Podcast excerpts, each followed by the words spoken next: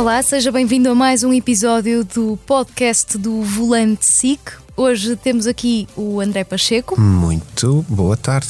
É tarde, mas as pessoas que ouçam, ou- ouçam na altura que quiserem. André, tu és capaz de estar mais tímido porque hoje vimos aqui ah, introduzir carros que nenhum de nós conduziu. Epá, eh, não sei se tímido é a palavra. É hum, invejoso. Se calhar Invejoso, é é mais, capaz é de mais ser. por aí. É capaz de ser por aí. Até porque eu gosto muito da Alfa Romeo. Não é que não gosto da Ferrari, mas Alfa Romeo é, dá-me dá assim um calorzinho É diferente. verdade. E aqui entre um Alfa Romeo e um Ferrari temos 1260 cavalos conjugados. Os Conjugado, dois. sim, sim, sim. São 720 do F8 Spider e 540 do Alfa Romeo Giulia GTA. Onde é que tu levavas estes carros, André? Onde é que eu levava estes carros? Eu levava estes carros onde seria ilegal levar estes carros, porque, eh, quer dizer, ilegal. Eu quereria sempre que as condições de segurança estejam asseguradas para as levar para uma estrada qualquer. Eu gosto muito daquelas estradas no Portinho da Rábida, como toda a gente gosta. Eh, gosto muito da Lagoa da Albufeira. Já, já levámos para lá alguns, alguns carritos para, para testar. Não foi este o caso, mas, eh, mas pronto, gosto muito desse, desses, desses locais. Mas quer dizer, há muitos outros. Portugal é lindo nesse aspecto, portanto, não nos faltaria imaginação nesse sentido. Como também não faltou ao Rui, imagino. Não, Rui, temos aqui dois episódios com o Rui Pedro Reis em pista, mas o nosso convidado é que é um O grande nosso convidado, especialista. eu diria, sem, sem desprimor, não, é? Sei se desprimor se diz, mas sem, sem desprimor para o Rui, percebe um pouco mais de pista e temos aqui um convidado de peso que nos vai dizer muita coisa sobre isso de certo. Agora, também, também vir para ti, qual, qual é que escolhias? Achas que eu tinha unhas para o F8 Spider? Ah, claro que tinhas unhas, tens mais unhas que eu, de certeza, que já foste mais vezes para a pista do que eu. Acho que acho que sim. Eu nunca conduzi nenhum Ferrari, não sei se tu já conduziste. Epá, hum, nunca conduzi. Tiveste que pensar bastante. Não, eu estava aqui a pensar se, se era assim, epá, queres conduzir? Claro que quero, até porque eh, agora este tipo de jornalismo também me aproxima dessa, dessa, Dessa hipótese. oportunidade. Ahm, mas eu, eu, neste caso, em termos de escolha, iria mais para, para o Alfa. Não, se, não, sei, não sei bem explicar. Eu gosto mesmo. Eu sei explicar, é uma escolha mais segura. É, não sei. No meu caso, Não sei. sentia Quer dizer, que era- pela quantidade de cavalos, é isso que estás a, estás a dizer. sim, pela quantidade de cavalos e, e, e por não ter aquele peso, apesar da Alfa Romeo ter um, um- ser um grande nome, não tem aquele peso de um, de um Ferrari. É, Este tem um peso de, de- de dinheiro bastante, bastante É, é aquele peso com o E do euro, É, exato. mas mas é, é uma marca que, que, que sempre gostei muito e até pelo, pelo resto da- do programa que vimos, quando o Rui foi ao, ao museu, ao museu da Alfa Romeo, acho que isso explica um bocadinho essa, essa ligação. Não obstante todo o peso que a, que a Ferrari tem, acho que é aquela preferência. Por exemplo, eu, eu sou de Sporting, há muita gente do Benfica e eu não compreendo essas pessoas, mas, mas pronto, aceito que elas existam. E tal como eh, agora vemos Fórmula 1, que eu sei que tu gostas muito de Fórmula 1, Uhum. eu também gosto muito de Fórmula 1, e temos aquela, aqueles gostos especiais. A Ferrari é um bocado, é um bocado, pronto, olharmos para, para, para aquilo que é uma expressão muito eh, afeta a Alemanha, que é no final 11 para 11, no final ganha a Alemanha. Não é o caso da Ferrari, nem este ano, nem no ano passado, mas se formos ver uma história desta marca, são 90 anos que são super imponentes. Mas não sei, não sei se será aquela, aquele meu lado de gostar dos underdogs, gostar dos, Uhum. do, do- desse, desse tipo de, de competição e quando uma, uma marca ou uma figura underdog ganha, acho que é, é, é uma história. E como jornalistas, acho que é, o tipo de coisa que, Sim. que nos motiva bastante contar essa história da pessoa que não teve todas as facilidades eh, ao início, mas acaba por, se- por Uhum. conseguir isso. Dito isto, também não é o caso da Alfa Romeo na Fórmula 1, mas, mas pronto, é, tenho, tenho, esse, tenho esse calor. Ahm, quanto à hipótese, eu espero que um dia aconteça, que é para poder falar sobre isso. Sobre. E viremos aqui certamente falar eu sobre isso. sim, eu espero que sim. Pode ver eh, ou rever se, se já os tiver visto na antena da SIC Notícias, da SIC Radical e por vezes também da SIC. mas pode ver ou rever estes e outros episódios em sicnoticias.pt. E esta semana o nosso convidado é o Tiago Monteiro, que até agora continua a ser o único português com um pódio na Fórmula 1. Tiago, o que é que tens a dizer sobre este facto? Boa tarde. Um, é, é, obviamente é uma honra ser o único piloto português uh, com pódio na Fórmula 1, mas ao, ao mesmo tempo tem, aqui, demonstra aqui um problema que nós temos, infelizmente, no desporto do automóvel nacional, uh, com falta realmente de, de, de, jovens a envergar pela área dos monolugares, sobretudo. Temos tido grandes, grandes talentos uh, seguidamente, tem havido muitos bons pilotos portugueses a, a dar cartas a nível internacional, a, a ganhar campeonatos, corridas, uh, muitas coisas, mas não, uh, diremos, na direção da Fórmula 1, ou seja, não seguir uma carreira de monolugares com o objetivo da Fórmula 1, por várias razões. Não há, não há só uma razão, mas é por várias razões.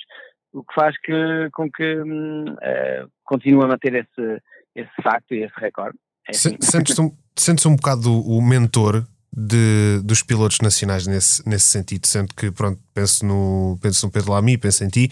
Uh, uh, e imagino que, tal como o futebol, tens muitas crianças a falar com jogadores de futebol porque alcançaram esse sonho. Uh, acontece muito contigo. Eu sei que jornalistas perguntam muito sobre, sobre esse, esse pódio, mas quando algum desses miúdos vem falar contigo, qual é que é, qual é, que é a experiência? Sentes-te mentor? Uh, não sei se a palavra mentor é correta, mas pelo menos um exemplo, sem dúvida, porque muitas gerações, ou seja, os miúdos com, com aliás, várias, várias gerações, é engraçado que muitos miúdos que estão agora nos kartings nunca me viram na Fórmula 1, obviamente, uh, têm 10, 15, 15 anos, estavam a nascer basicamente quando eu estava na Fórmula 1 e por isso nunca me viram, mas claro já ouviram falar, já viram vídeos, já viram imagens, já viram fotos e, e, e fica, e fica assim uma marca e por isso quando me abordam sobre esse assunto é sempre com muito entusiasmo e muita curiosidade uh, e, e vê-se assim um certo brilho nos olhos, eles ficam assim um bocado a sonhar com isso, não é? E por isso eles têm sempre esta, este exemplo a seguir, um potencial exemplo a seguir. Mentor era seria mais no caso de alguns pilotos com quem eu trabalho. Isso, sim, pois, pois, pois. Tinhas ter mais claramente como um mentor. Exato, e aí sim porque uh, ajudo-os no dia a dia da carreira deles, Uh, e, e, e, tento que eles evitem alguns erros que eu possa ter cometido, não é? E tentar facilitar o acesso deles a uma carreira profissional nesta área. Sugeres, eh, sugeres, é que, sugeres que eles escolham a Michelin como patrocinador? Acho, acho, que sim, acho que é sempre uma boa oportunidade. Por acaso é um bocado mau isso, porque eles são muito bons.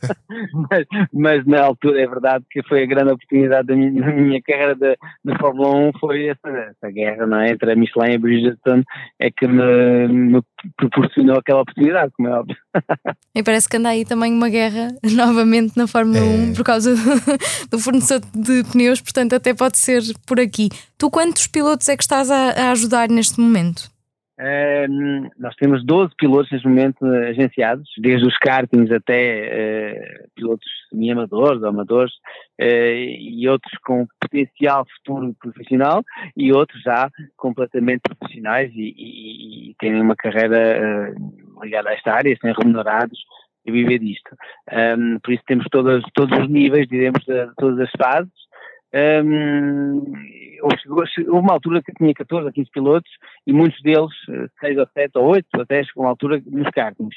Mas realmente é uma área tão difícil, uh, os kartings, e é muito cedo. E eu, eu, eu, gosto muito de descobrir talentos, é verdade, e de ajudá-los, uh, e continuo a fazê-lo, com 4 ou 5 neste momento, mas um, diremos que a minha grande força e experiência é um pouco mais à frente é quando eles começam realmente, já demonstraram que têm um talento e agora é, é a fase, digamos, da descoberta de, de, uma, de uma potencial carreira. É aquela fase, aquela transição que é muito difícil, que é, ok, isto é um hobby, eu tenho jeito, tenho contactos, já ganhei muitas corridas, mas quero dar o salto para ser profissional disto.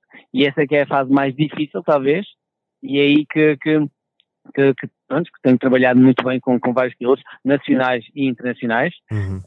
um, e, e, é uma área que eu gosto muito cada vez mais. E o que é que gostas de ver uh, neles nessa, nessa fase? O que é que são, o que é que são bons indicadores? Obviamente que na fase inicial uh, consegue-se perceber logo que, o nível de jeito, de talento não é, que eles têm. E eu não sou, pronto, há, há empresas, há agências que, que aceitam qualquer um, porque é um negócio uhum. e, e, tudo bem. Eu não, eu não quero fazer isso e sou muito frio e muito direto mesmo com os pais, quando as coisas, quando eu acho que não é, pronto, que o filho não tem o talento suficiente para realmente desenvolver uma carreira, eu sou um dos primeiros a dizer logo, porque eu não, não é por aí que eu quero ir. Eu quero realmente ajudar, eu tenho que ajudar pilotos que têm realmente jeito para o fazer.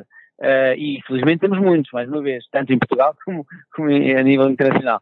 Uh, mas não só o jeito, o talento que possam ter em pista, que é uma parte muito importante, como é óbvio, mas mais do que isso, vai ser a parte psicológica, a parte da, gestão uh, psicológica das coisas, da pressão, de, do, do stress, do, do calor, do cansaço, tomar decisões em situações muito críticas de cansaço, de stress psicológico. Uhum. A, a parte psicológica para um miúdo de 8, 9, 10 anos é importantíssimo, mas tão importante como um miúdo de 14 ou como um de 16 ou como um de 25 ou 30. Claro. É, é isso que vai definir realmente o, a capacidade do piloto em vingar ou não nesta, nesta modalidade é, na minha opinião, a parte psicológica. E a nisso também trabalhamos muito, porque se ele não tem o talento de base de piloto, então aí, coitado, hum, bem pode tentar, que vai ser sempre muito difícil uh, vingar. Mas tiver muito, mas pode ter muito talento uh, e não ter a parte depois de gestão uh, psicológica das coisas. E muitas vezes perdem-se perdem talentos pelo caminho por causa disso. E depois também as decisões de carreira, não é? Por uma razão ou por outra, envergamos por, por uma categoria ou por uma área, corre mal, uh, continuamos mais um ano, corre mal outra vez e acabou-se, não é? Uhum. E pode haver um outro piloto que envergou por outra área, onde lhe correu bem e, e as coisas explodiram uh, a nível positivo e, e, e começa uma carreira. Por isso é preciso também uma boa decisão de, de, de, de, carreira, é preciso também alguma uma estrelinha, um pouco de sorte, obviamente, nas decisões e, e nos resultados, etc, etc. É preciso esse conjunto de fatores para que uh, possam vir a ser realmente profissionais e, e, e, vingar nesta área. Mas eu acho que é um, um pouco como qualquer outro desporto. Em todos os esportes não é só o talento, diremos, na atividade, mas é toda a parte, eh, que é toda a parte à volta de, de, do talento do piloto. É a parte física, a parte psicológica, a parte de contactos, a parte de decisões. E é isso um bocadinho que falta em Portugal, achas? Eu acho que, que, houve, que houve, houve pilotos uh, que tinham quase tudo para conseguir, mas depois mais uma, uma das coisas, uma das dos fatores importantes que eu, que eu mencionei, que é uh, aquela estrelinha que é preciso estar no sítio certo na altura certa também. E, e, e, alguns com quem eu trabalhei, ou posso não ter trabalhado, mas que conheço bem a história, sei que faltou foi um pouco isso. Estava, estava quase tudo alinhado, uh, mas faltou sempre ali alguma coisinha naquele momento crítico. E as coisas não, não, não, não desenvolveram, pelo menos para a área da Fórmula 1. Não podemos esquecer que temos pilotos como o António Silva da Costa, temos pilotos como, como o Albuquerque e, e não só, que, têm, que estão a ter carreiras fantásticas, não é? Sem ter ido realmente para a Fórmula 1. Por isso, é possível ter carreiras incríveis, viver muito bem desta profissão e divertirem-se e ter uma carreira longa, uh, sem passar pela Fórmula 1, felizmente. Um, mas alguns que estiveram ali mesmo muito perto da Fórmula 1, realmente o que faltou foi sempre alguma coisinha de nada, mas teve mesmo quase, quase, quase. Olha, e tu, entretanto, não é? Acabaste por estar duas temporadas na Fórmula 1, entretanto, dedicaste-te também aqui ao TCR. Como é que está a temporada a correr? Um, a temporada está a correr muito bem, começou muito bem, uh, começou logo com uma vitória na primeira corrida na Alemanha, uh, foi, foi importante porque era uma das vitórias que me faltava no meu currículo e é uma das, é das pistas mais incríveis e mais perigosas e atípicas do, do campeonato e por isso fiquei muito, muito satisfeito em ganhar nesta prova particularmente, mas também porque demonstramos que o, o, trabalho que foi feito este inverno no, no Honda TCR resultou eh, depois de muito trabalho, realmente uh, resultaram os updates e o carro parece estar mais competitivo que o ano passado, demos um, um bom salto e por isso uh, foi, foi a melhor forma de começar o campeonato. Obviamente falta muita coisa e, e, a nossa concorrência não está a dormir, longe disso, mas uh, demonstramos que, que, que, damos um bom salto.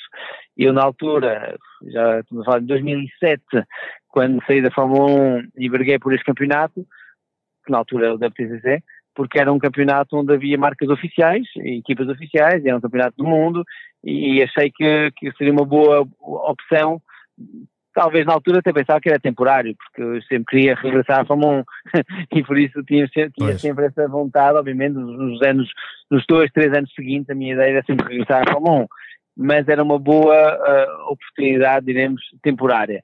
Entretanto, acabei por ficar e fui muito feliz com essa decisão e muito feliz com esta uh, segunda parte da minha carreira, diremos, ou terceira, porque há a parte pré-Fórmula 1, há a parte Fórmula 1 e depois há o pós-Fórmula 1, que também é muito importante. Uh, e consegui conjugar os turismos, que são corridas muito agressivas, de sprint, muito curtas, muito, muito intensas, uhum. consegui conjugar isso com muitas corridas de, de, endurance que eu faço, seis vezes Le Mans, três vezes 24 horas Nosso Live, muitas corridas de, de, de endurance assim avulso, é, para mim é quase o, o ideal é, porque eu adoro sprint e gosto de ser, que isso seja a minha atividade principal, mas também gosto muito de endurance e, por isso consigo conjugar, uh, eu acho que tenho, sou um privilegiado de poder ter esta, esta, esta conjunção, conjunção de, de, de, modalidades que realmente eu gosto muito. Por isso, uh, pronto, não, realmente a esse nível não me posso queixar. É, esse, é nesses casos que entra a parte psicológica que falaste há bocado. Seja na, saída de um, daquilo que eu diria que é um pináculo do, do, automobilismo, não é? que é a Fórmula 1, uh, eh, e enverdar por outras opções, e são opções que tecnicamente são muito diferentes, uh, e, e, também na, na, gestão de sair do, desse ponto para, para outro tipo de, de, de corrida, é, esse, esse lado psicológico é muito importante. Muito importante, há, sem há dúvida. Há muitos pilotos que, por simplesmente foi... desistem depois, não é? Sim, sim. E quando não desistem, uh, alguns uh, tentam continuar, mas já não têm a mesma mentalidade, a mesma motivação, o mesmo esforço e a carreira uh, pouco a pouco vai, vai, vai morrendo e, e deixa de fazer sentido. Eu tive a sorte, mas devo dizer que foi com muito trabalho e é por isso que eu, eu tenho um foco muito nessa área, porque sei que foi isso a minha força. Mas foi a minha força porque tinha uma grande equipa por trás, e, e, que me ajudou a trabalhar nesse sentido, porque não é, não é algo natural, diremos, uhum. para ninguém. É preciso trabalhar para chegar a ter a capacidade de gerir essa, essa força toda, essa vontade toda, mas também a decepção, desilusão que pode acontecer numa carreira. E, e conseguir uh, saltar de novo e, e, e aproveitar os, os, pontos negativos e difíceis, não é? Para ganhar ainda mais força e ser mais forte ainda. E, e, isso realmente, na minha carreira, foi, foi um marco importantíssimo. Essas, essas dificuldades todas que, que, existiram, mas que me obrigaram a ser ainda mais forte, mais focado, mais trabalhador ainda. Uh, e é isso que eu tento transmitir aos, aos, meus pilotos e sou um bocado duro com isso, mas porque sei que isto não é brincadeira nenhuma, é uma, uma carreira, são carreiras muito, muito competitivas. Os outros pilotos que estão lá na frente tem esta mentalidade muito dura, muito, muito vincada, e por isso, ou nós estamos ao mais alto nível uh, de motivação, de trabalho, de dedicação, ou então hum, vamos ser, uh, entre aspas, comidos, porque no mundo inteiro há, há, pilotos com uma motivação muito grande e força de vontade. Por isso estamos, temos que estar no melhor, uh, no melhor possível estamos a lutar contra o mundo inteiro. Uhum. E achas, quando tu falas no, no mundo inteiro e, e, falas muito no nós, não é? No, nos portugueses, tu achas que hoje em dia ainda há muita diferença na, na preparação, ou seja, na capacidade de preparação? Porque depois, quando falamos de orçamentos, é todo um outro, outro mundo, não é? Sim, sim, não, um bocadinho, há um bocadinho. Eu vejo pela, eu vejo pela nossa preparação, dos que portugueses, tanto nos kartings como mesmo a nível de, de automobilismo, depois mais à frente, uh, infelizmente o nosso. Eu, eu sei que eh, estão a haver muitos esforços para que as coisas evoluem e melhorem, não há dúvida. A Federação está a fazer um bom trabalho, os promotores estão a tentar fazer o melhor trabalho possível, por isso não, não, não é uma crítica direta, cuidado, à Federação nem aos promotores, porque eu sei que eles trabalham muito, eu tenho ligação direta com eles e sei que é, que é um esforço diário.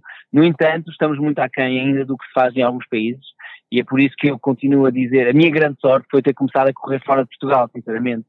Um, foi uma das minhas forças, foi isso, foi estar logo em concorrência com, com, com níveis muito competitivos, de pilotos, de equipas, uh, de campeonatos.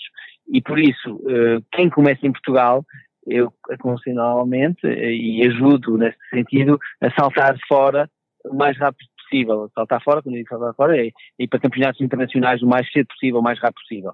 O meu filho está aqui com 11 anos, já está aqui no Campeonato do Mundo, uh, campeonatos europeus, e tem outros pilotos também, mais ou menos dessa idade, que também já saltaram fora, porque é, é duro, é, mas aprende-se muito mais em muito menos tempo uh, e ganha-se um outro traquejo, uma outra, uma outra experiência, e por isso, e, não é sempre mais caro, e é isso que as pessoas às vezes acham que, epá, está bem, mas para viajar e para ir para campeonatos internacionais, isto vai me custar muito mais caro.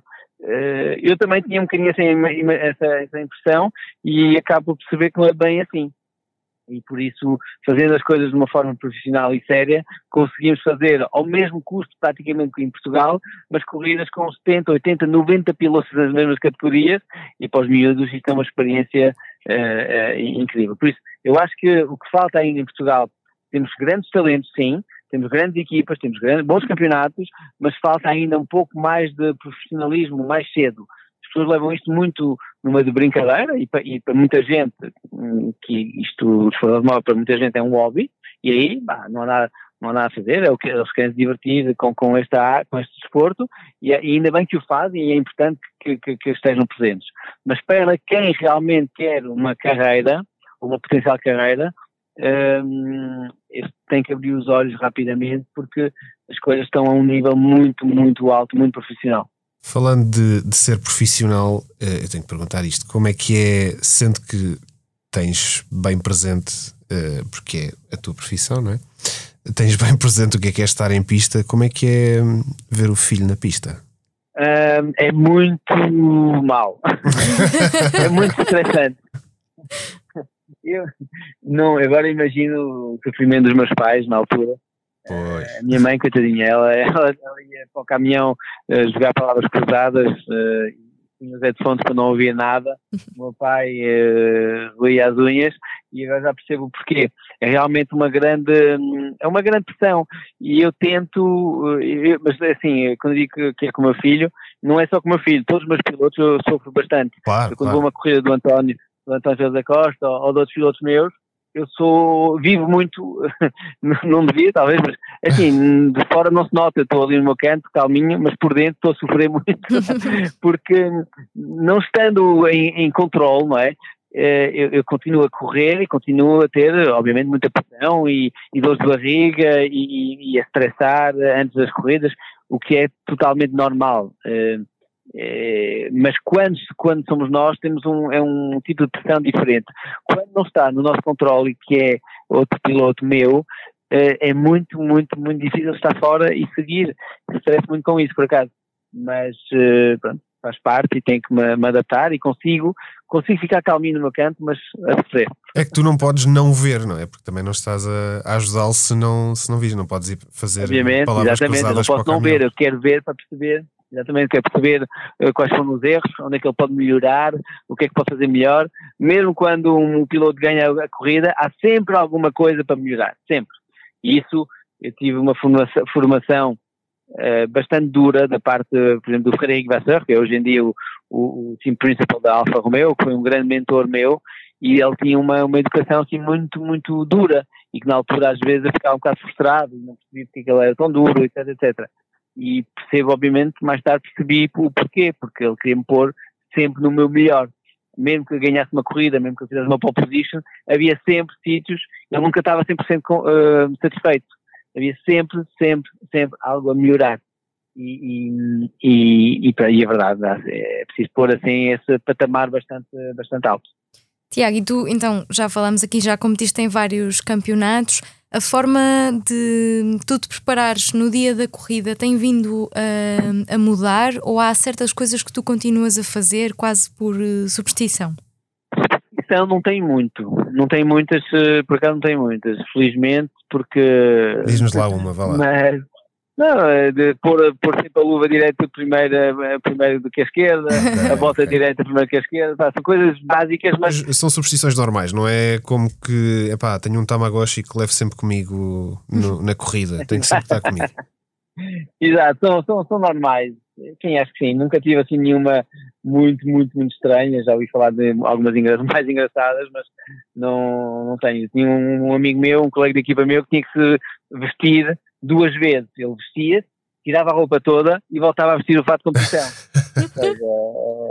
é, já começa a ter um nível Isso muito é compulsivo. Já é quase, Mas, já é serve de aquecimento, não é? Porque nem sempre é fácil todo sim, o equipamento. Sim, sim. É, não, não é nada já fácil. Quando está calor, então já, já estamos bem quentes, sim. Então, e como é que, como é, que é um, um dia de, de corrida para ti? Não, eu, eu continuo a trabalhar Uh, e se calhar até mais certas coisas, uh, mas continuo a trabalhar tanto como trabalhava quando tinha 20, 25, 30 anos, porque uh, a preparação física, a preparação mental, isso tudo trabalha. Eu, eu, é muito fácil eu criticar ou, ou, ou dar, ou dar dicas ou dar sermões aos meus pilotos, não é? Mas eu estou primeiro a ter que o fazer também e também tenho os meus coaches, tenho o meu treinador, tenho o meu treinador psicológico, físico eh, e tenho, estou sempre a aprender, é isso que é incrível nesta área. Eu, estou, eu sou piloto profissional há 25 anos, eh, tenho 44 anos e, e, continuo a aprender quase todos os dias e continuo a descobrir coisas, mas porque também me ponho sempre essa pressão.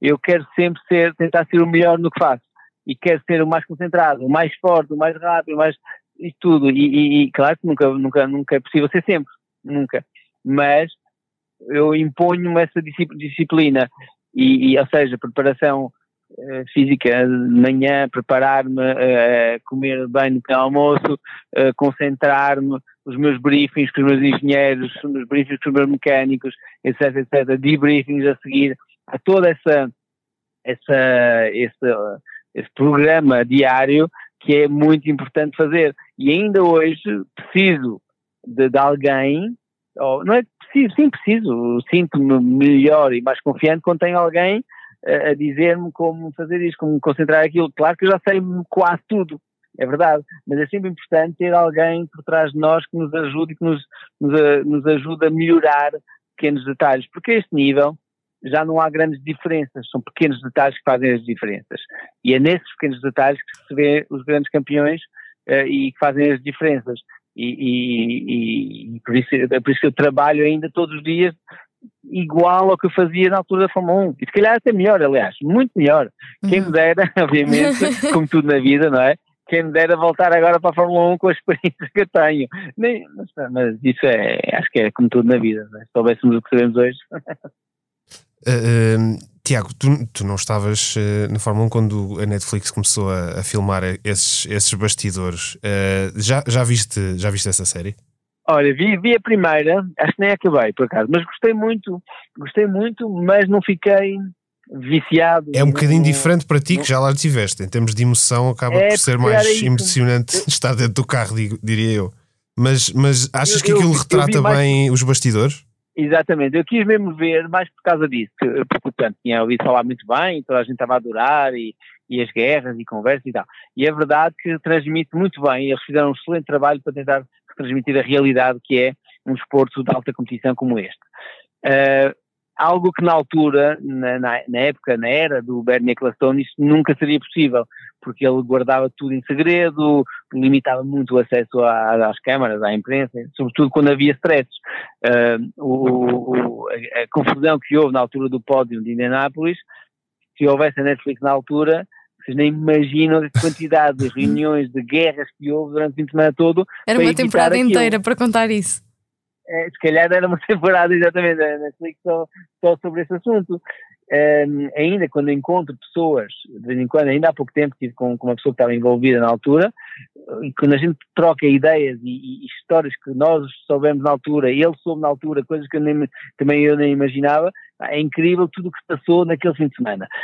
E, e por isso acho bem, e gostei da forma como a Netflix fez, uh, mostrou o lado humano, o lado competitivo, mas humano, uh, humano no, no, sentido agressivo, no sentido uh, vamos perder a cabeça, como muitos perdem, porque uhum. realmente são seres humanos que, que, que, vivem aquilo muito à flor de pele e que, e que sob pressão reagem de uma forma ou de outra e acho que foi, eh, assim, retratou bastante bem os bastidores e a realidade do que é uma, um, um campeonato de Fórmula 1. Eu costumava dizer que aquilo já quase não é desporto, mas sim um, um grande negócio, um grande círculo porque uhum. envolve muito dinheiro, envolve muitas marcas, envolve muita gente, muitos, muitos, muitos budgets, budgets hum, enormes para gerir toda, toda, toda a equipa e por isso há responsabilidades muito grandes, e por isso há competição muito grande e por isso é que há também muitos grandes stress e muitas, eh, muitas situações complicadas que são necessárias ser geridas por homens de negócio hoje em dia, não é? São homens que têm todos, todos ligados ao desporto, mas têm que ser grandes gestores uh, para gerir não só a empresa, gerir uh, as expectativas dos fãs, dos patrocinadores, dos próprios funcionários, mecânicos, engenheiros, etc., dos pilotos. Ou seja, é realmente é, é fascinante. É, sinceramente, é fascinante. E acho que, que, que, a Netflix retratou bem. Agora, eu não quis ver mais, porque, pronto, porque entretanto surgiram outras coisas, e, e, e, e como, não sei, talvez por lá ter estado, não me não fiquei assim eh, tão, tão curioso, mas, eh, mas vou retomar e vou acabar, vou acabar por ver. Achas que se, se existisse isso em 2005, que, que momentos é que apanhariam de ti? Que achas que fosse assim?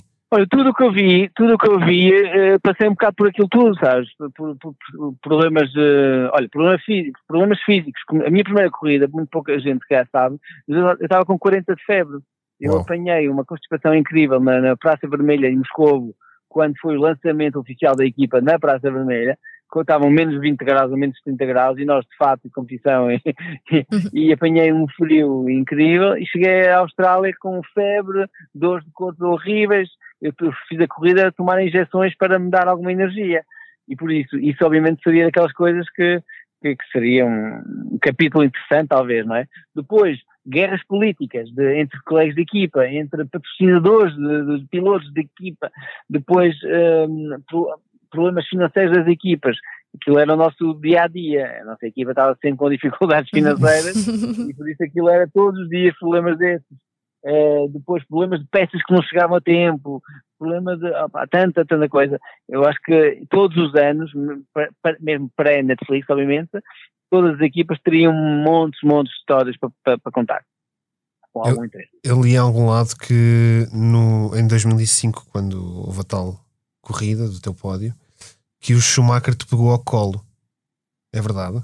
É verdade, não pegou ao colo, abraçou-me e levantou-me do chão. Ah, bem, bem e levou-te, e levou-te.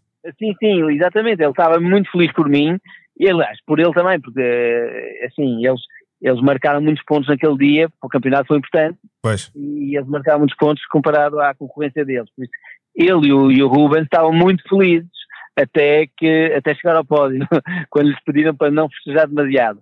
E, e no, no, no, naquele, naquele quartinho antes de, de, ir para o pódio, era uma festa entre nós os três, uh, estávamos os três obviamente felizes, pois, muito claro. felizes com aquela situação. Depois é que nos vieram pedir para uh, não ser demasiado exclusivos e, e, ter alguma calma, porque é uma situação um bocado caricata e, e atípica.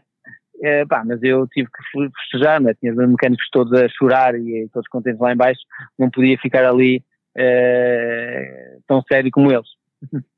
Tinha sido um, um Drive to Survive Sim, muito, interessante, muito, muito certamente. Oh, Tiago, tu há bocado falavas um bocadinho do, de estar sempre hum, a aprender e de ter de estar sempre disponível.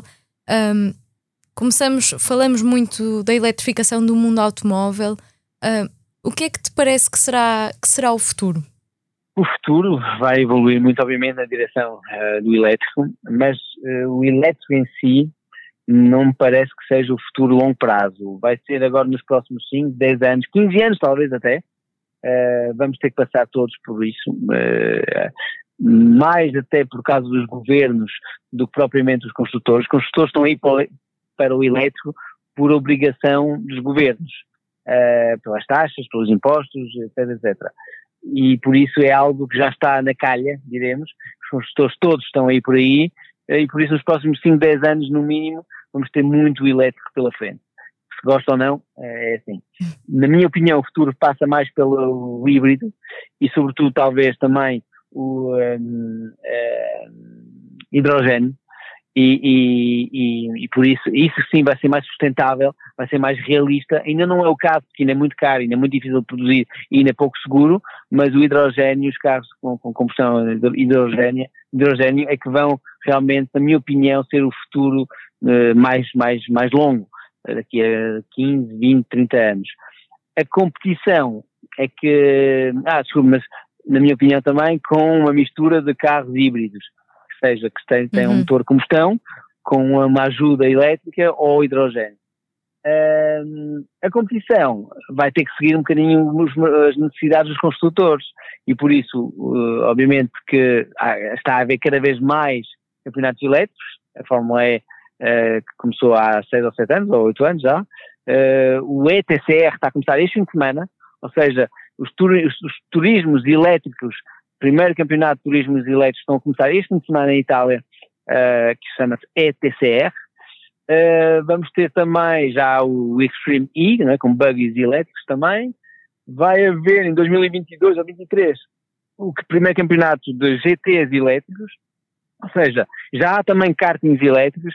Isto vai ser uma, uma, uma passagem obrigatória para toda a gente. Pronto, a eletrificação trouxe-te ao nosso programa. Estiveste com o Pedro Amante no, no Onda É. É verdade. É o meu carro do dia a dia. Adoro. Gostaste Adoro. assim tanto? Eu acho que eletri...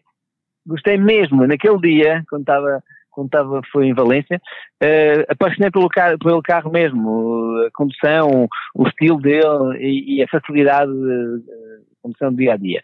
Eu acho que o elétrico é perfeito para cidades, eu acho que é perfeito neste momento para para carros pequenos, citadinos, para transporte de um lado A a um lado B de uma forma fácil. Eu, eu, eu adorei, estou a adorar não ter que ir a uma bomba de gasolina. Eh, é só chegar a casa, pôr a carregar durante a noite e depois não nos preocupamos mais com isso. É, é, um, é, um, é fantástico mesmo, estou a gostar muito. E depois gosto também no dia a dia na cidade de guiar eh, de, do, do, estilo de pilotagem, pilotagem não, da condução. Tá, do, estás, estás muito habituado. Seja, pilotagem pela Rua Augusta.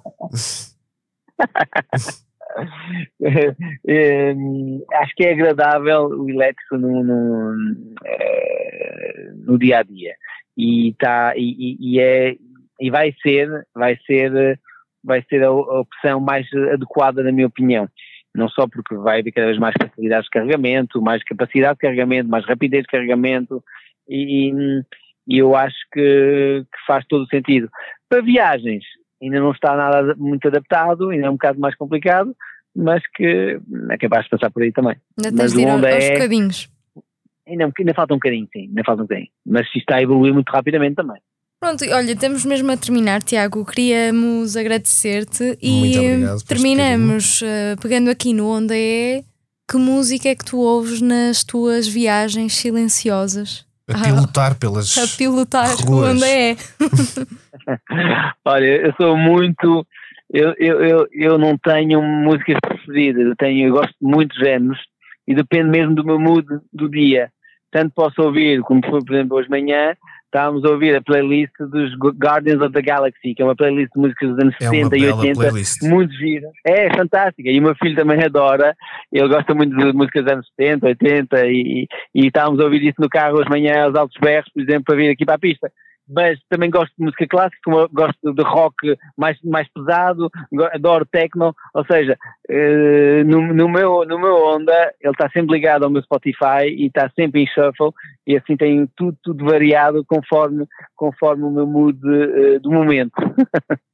Obrigada, Tiago. Muito obrigado, Tiago, por este bocadinho. Obrigado, eu. Vou agora ver a qualificação do Noah. Vai começar agora. Não vais para o caminhão jogar uh, palavras cruzadas.